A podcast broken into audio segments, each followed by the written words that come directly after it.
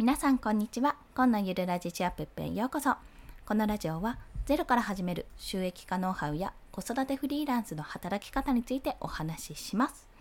はい。ということで本日のお話はフリーランスイコール案件受注だけでない理由についてお話をします。やっぱですねこんな人におすすめっていうか皆さんももしかすると疑問に思われてる方が多いんじゃないかなと思うんですけどもフリーランスってなんかこう受注クライアントさんがいてそこから受注をして、まあ、それを提出する、まあ、納品するっていうだからこそなんかある一社とずっと続いてるとかじゃなくていろんなところで単発で取ったりするから不安定なんじゃないの？収入が不安定なんじゃないかっていうふうに思われてる方が多いんじゃないかなと思うんですね。というのも各言う私もそういうふうに思っていたので、まあ、自分で事業を起こしてる人とかフリーランスの人ってすげえなっていうふうに思っていたんですよ。でもまあそんな風に思ってる方もそうなんですけどもそれだけじゃないっていうことですね。案件受注だけじゃないんだよお仕事はって働き方、まあ、稼ぎ方はそれ以外にもあるんだよっていうお話を今日はしたいと思います、まあ、こんな人におすすめってことで、ま、決まった案件がないからフリーランスって収入が不安定だよねって思ってる方また案件受注以外に、ま仕事って何があるのって思われてる方ですね。そんな方に向けてお話をします。はい。ということでこの放送の3つのポイントは1つ目は仕事はざっくり2種類あります。案件受注か自分の商品作りかというところです。2つ目は自分の商品を作ることで収入口を増やすというところ。そして最後3つ目が自分の商品第一歩は SNS やブログを作ることです。はい、この3つですね。仕事はざっくり2種類。案件受注か自分の商品作るあ、まあ、自分の商品を作るかっていうところですね。作るかで今入力しちゃいます。はい。そして2つ目は自分の商品を作ることで収入口を増やすというところです。そして3つ目は自分の商品の第一歩は、まあ、SNS、これアカウントですね、やブログを作ることというところです。こちらについて1つずつ解説をしていきます。まず1つ目は、まあ、ざっくり2種類に伝えられるよってことですね。案件受注か自分の商品を作るかってとこなんですけども、まあ、皆さんもご想像の通りでこれはまスキルを売るかもしくは自分で商品を作ってそれを販売するかっていうようなところなんですよ。で皆さんも含め私も含め皆さんも最初はねおそらくその案件受注クラウドソーシングとか、まあ、直接企業さんでも企業さんから来たらすごいですよね、まあ、企業さんとかあとはもう知り合い経由でも何でもいいんですけども何かこう仕事これやってくんないとかインスタの運用代行やってくんないとかこのデザイン作ってくれないっていうような形でお仕事をいただいてそれに関して自分のスキルを発揮して納品するっていうような形を想像されていると思います。でそれももちろん仕事の一つですしあの皆さんもフリーランスの方々もやられてる内容なんですけどもそれ以外に自分の商品作りっていうことをされている方もいます。まあ、自分の商品作るってすでにフリーランスより起業家とかね そうそう事業を起こす人っていうような形になっているんですけども実業家的な感じでね。で、まあ、これは会社員のままだと商品企画とかそういったことはあったとしても部署としてそういうふうに考えることはあったとしてもじゃあ自分で考えたものを自分の力で全部一から作るってことはそうそう経験としてはないかと思います。もう私もないよ って想像しましたけどないよなって思ったんですよねそこで。でもフリーランスだと結局自分の食いぶちは自分で稼ぐってことになるので、まあ、そういった自由な部分があるのであじゃあ自分の商品こんなの商品作ってみようかなとこんな教材作ってみようかななんてことができるわけですね。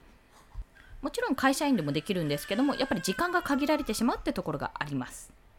すいません息子の声が入りましたはい大丈夫ですまあそんな感じで自分の商品を作るっていうところも一つの収入口にしておくと良いってお話を次の2番目ですね。そちらで解説をしていきます。ということで2つ目が自分の商品を作ることで収入口を増やすというところ。まあ、結局のところ会社員がどうしてこんなに不安定だとかあ会社員じゃなくてフリーランスがどうして不安定だって言われるかというとやっぱりこう単発案件を想像されるもしくは継続案件が来たとしても、まあ、向こうのそのクライアントの一存で急に仕事がなくなる可能性があるからだと思うんですよね。でもそこって収入口をいくつか増やせばいいだけの話なんですよ。まあ、契約、例えば継続がね、インスタの運用代行お願いしますとか、まあ、月に1回この例えばデザインを上げてくださいとかヘッダーを作ってくださいっていうような案件継続案件があったとしたらそれをいくつもいくつも持ってればその分収入口っていうのは増えるわけじゃないですか。どれか1つがなくなったとしても10個のうちどれか1つがなくなったとしても 9, 9つですね9個残っていればまあまあそんなに痛ではないと。じゃあ今度は新規の営業をかけて、まあ、新規の案件を取っていけばいいっていうふうに思えるわけですね。フリーランスの強みってやっぱりそこで会社だと、まあ、副業 OK だったらまだしもですけどもやっぱり一つ会社という一つの組織から一つの会社からこう収入を得られるけども急にそこがにクビになるかもしれないと、まあ、最悪ね最悪の最悪そこでいきなり不当な解雇がされたとしても、まあ、なんか組合さんとかあってねいろいろ訴えるとかこれ不当だとかいうのができるかもしれなくても可能性としてはあったとしてもでもそれって結構不安ですよね。いきなりクビになったらどうしようって。そういったフリーランスの不安も会社員の不安もそうそう変わりないってことなんですよ。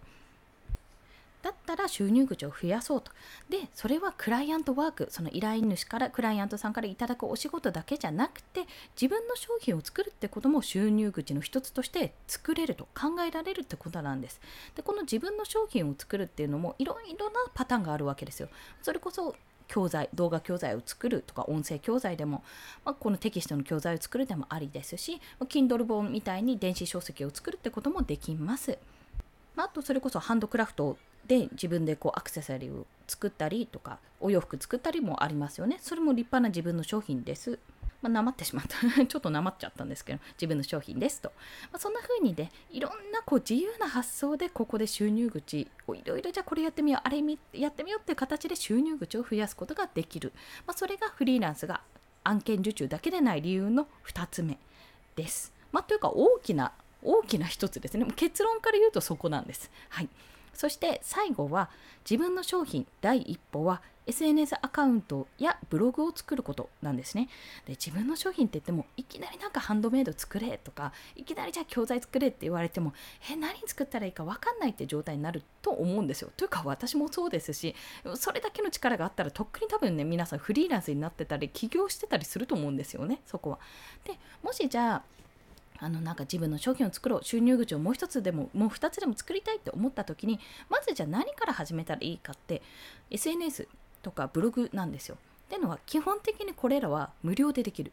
基本的にもうコストがほぼかかんないです。ワードプレスでブログを作るんであれば、まあ、ドメインが必要なのでそのドメインのお金が年間費、まあ、月間費でもいいんですけども、まあ、かかるっていうのはもちろんありますけどもだとしても年間で私でいくらぐらいかな？1万2万もしなかったと思うんですよね月に1000円1500円するかしないかぐらいだったかと思うくらいなので、まあ、それぐらいだったらもう極論そのサブスクと同じぐらい何かこう別にやってることをねやめればいいだけの話かなと思います。